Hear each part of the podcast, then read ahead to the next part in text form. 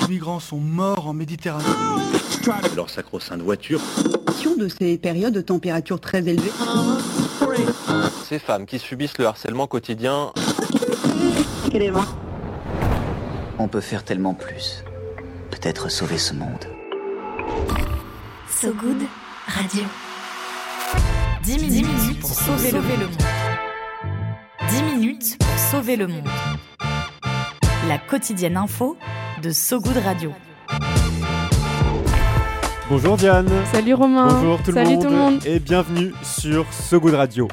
Accordez-nous 10 minutes, on vous donne de quoi sauver le monde. Surtout qu'en vérité, peu de chances que Catwoman le fasse à notre place.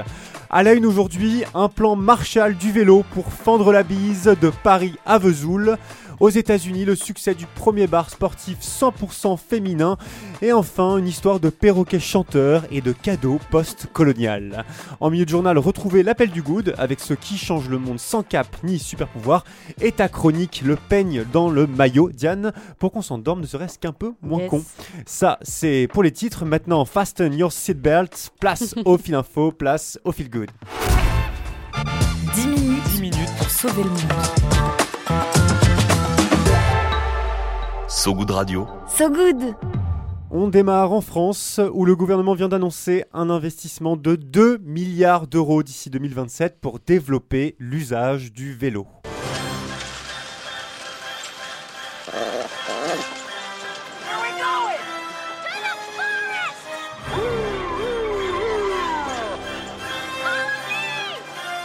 Malheureusement, je pense pas qu'on aura des vélos volants comme dans E.T. l'extraterrestre, car c'est un peu comme la voiture volante, c'est resté cantonné à Luc Besson et GTA.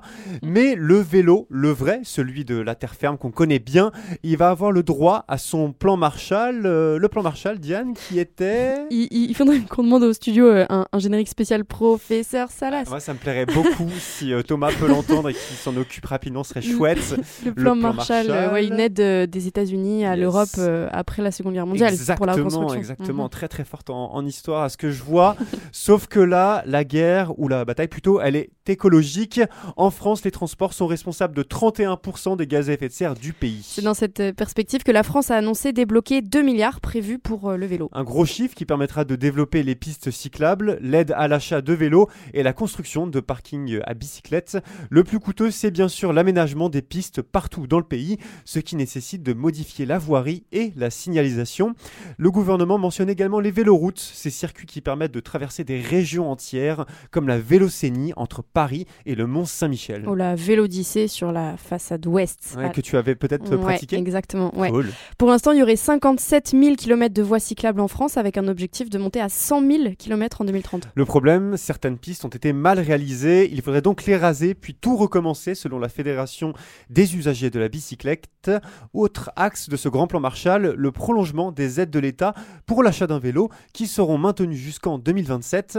Des aides qui intégreront l'achat de vélos d'occasion revendus par des professionnels, ça c'est cool et c'est nouveau. Et autre nouveauté, des modifications du code de la route pour améliorer la circulation à Biclou. Par exemple, l'installation de repose-pieds en bord de chaussée pour ne pas avoir à descendre de la selle. Bien vu. Ouais, ça c'est chouette, mais aussi un sas entre l'arrêt des voitures et le feu tricolore pour faciliter le départ. Le plan semble ambitieux, mais reste relatif en comparaison de nos voisins allemands, par exemple, qui investissent en moyenne deux fois plus que l'Hexagone selon la Fédération européenne des cyclistes. Les 2 milliards débloqués par le gouvernement, superposés à l'investissement des collectivités territoriales, pourraient, cela dit, faire la différence. Après, après tout, Einstein le disait, la vie c'est comme le vélo, pour garder l'équilibre, il faut continuer d'avancer.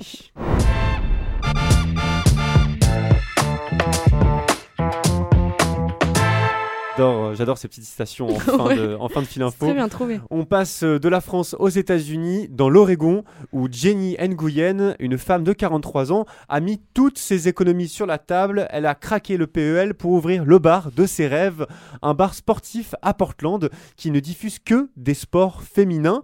Son nom, The Sports Bra, une référence à la brassière de sport.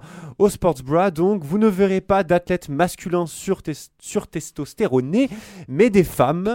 Un peu testostéroné aussi, qui sait Oui, c'est vrai, c'est pas que l'apanage des, des hommes, t'as raison.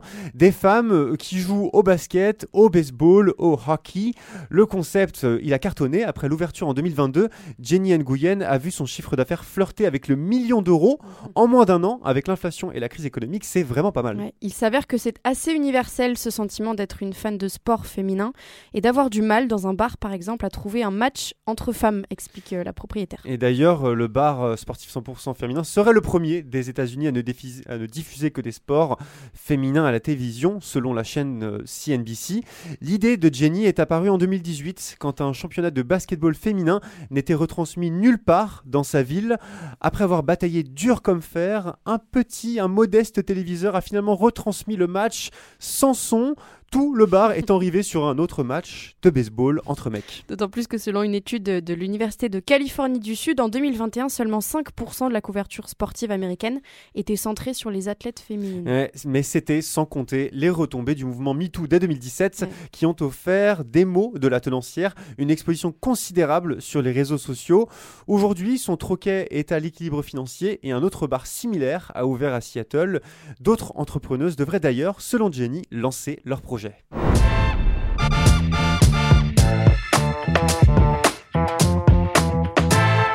On termine avec un perroquet capable de faire du Mozart.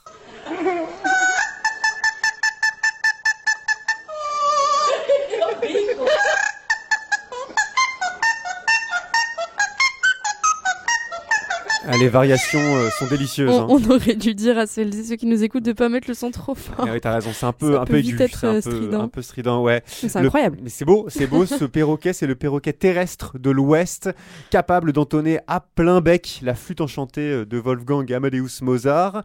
Ça méritait bien que l'Australie investisse dans la préservation de ce superbe volatile en danger critique d'extinction. Pour y parvenir, un don, 10 000 dollars, a été envoyé par les Aussies à l'Angleterre, un cadeau à l'occasion du couronnement du roi Charles III, qui sera très bientôt intronisé. Un roi sensible à la conservation animale, notamment aux perroquets terrestres de l'Ouest, qu'on a entendu. Qu'on a entendu. On a entendu, mais liaison terrible.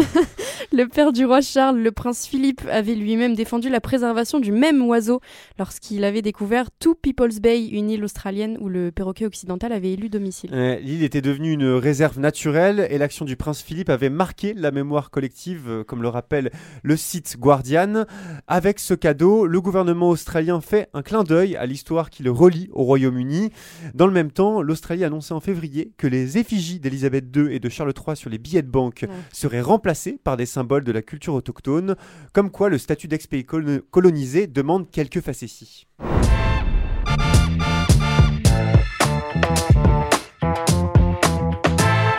Tout ça, c'était l'actualité du jour. Mais Diane, juste à côté de moi, a encore quelques minutes, toujours euh, une grosse poignée de secondes pour tenter de sauver le monde. L'appel du good. Allô? L'appel du good. Allô, j'écoute À ce goût de radio, on a à cœur de donner la parole à des personnes qui essaient chaque jour de rendre le monde un peu moins pire, des personnes qui s'engagent dans un projet et qui sont mieux placées que nous pour en parler.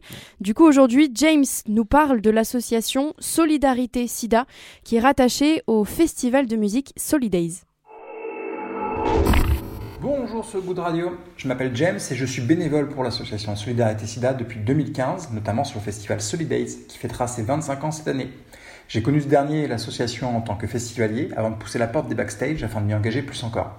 Aujourd'hui, je coordonne une équipe de 80 personnes qui s'appelle les Relais et qui intervient sur l'ensemble du festival en renfort des autres équipes.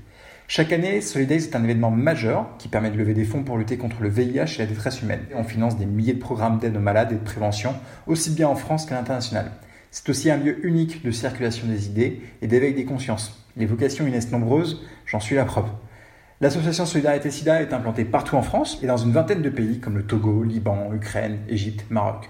L'engagement à l'association peut se faire à la carte, on a besoin de bénévoles tout au long de l'année. Vous pouvez d'ailleurs vous inscrire sur le site de Solidays et si jamais vous ne pouvez pas être bénévole, acheter ou offrir un billet pour le festival, c'est déjà avoir plein d'artistes incroyables et soutenir une cause puisque 100% des bénéfices sont reversés à l'association. Alors ce good, on se voit à Solidays? Bah euh, oui. Avec grand plaisir. L'invitation est lancée. S'il y a toujours des places, c'est avec grand plaisir.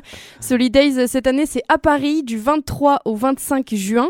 Et parmi les artistes incroyables, comme tu dis, James, il y aura euh, Sofiane Pamar, Jane, SCH et plein d'autres. C'est que des exemples. Merci en tout cas, James, et bravo pour euh, ce projet. et merci pour l'invitation, James. C'est très sympa de ta part. pour en savoir plus sur ce festival, le Solidays, on vous met un lien dans la description de l'épisode aujourd'hui sur sogoodradio.fr. Viens voir un peu par ici. Le peigne. J'ai une bonne nouvelle pour toi. Hein? Dans le maillot. Le peigne dans le maillot. Au rythme des percussions, on continue ce journal et parce qu'on vous rêve au bord de la piscine, le stress vous glissant sur la peau, la coiffure impeccable, c'est l'heure de ton peigne dans le maillot, Diane. Oui, après un peigne dans le maillot, on pourra s'endormir sur nos deux oreilles et un peu moins con. Et surtout, on pourra crâner à la prochaine soirée puisque c'est le moment où on se donne des conseils en tout genre et des trucs euh, toujours bons à prendre.